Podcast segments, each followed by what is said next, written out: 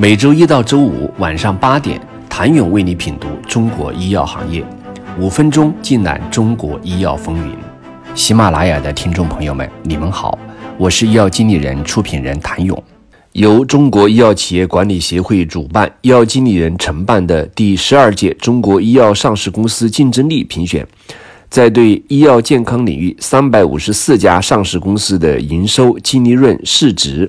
负债。流动性等多个核心硬指标进行统计分析之后，一些现象呼之欲出，暴雷年年有，今年特别多。按照惯例，每年在评选出中国医药上市公司竞争力二十强之前，需要按照主营业务收入、销售收入增长、净利润、净利润增长、资产负债率、流动比例、市值、市值增长、净资产收益等多个维度的指标。由行业资深人士对所有的医药类上市公司进行评分，以此算出一个客观得分。目的在于以权威的数字作为分析样本，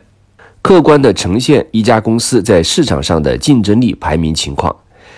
一般来说，每年这一榜单的先后顺序或多或少都会出现变化，但极少出现大换血的情况。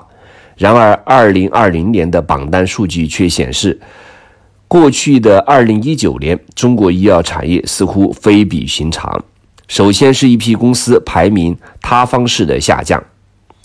按照客观分数排名，二零一八年排名第二十三位的东阿阿胶，二零一九年下降至二百五十七名；排名第六十九位的四环医药下降到二百七十二名；排名一百二十二位的金华制药下降到三百二十六名。排名第一百的亚太药业则下降到了三百五十一名，基本垫底。这四家公司也是罕见的名次跌落幅度直接在两百名以上的代表。当然，过去的一年中发生的事情实在太多：四环医药的实控人风波，亚太药业的子公司失控，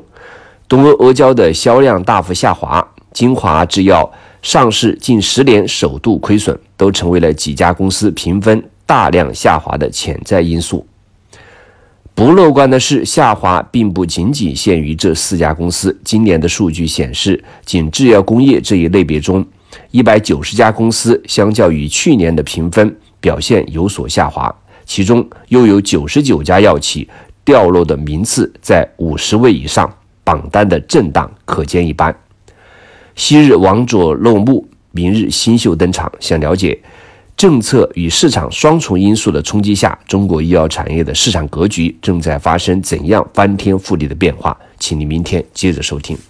谢谢您的收听。想了解更多最新鲜的行业资讯、市场动态、政策分析，请扫描二维码或添加医药经理人微信公众号“医药经理人”——医药行业的新闻与资源中心。我是谭勇，明天见。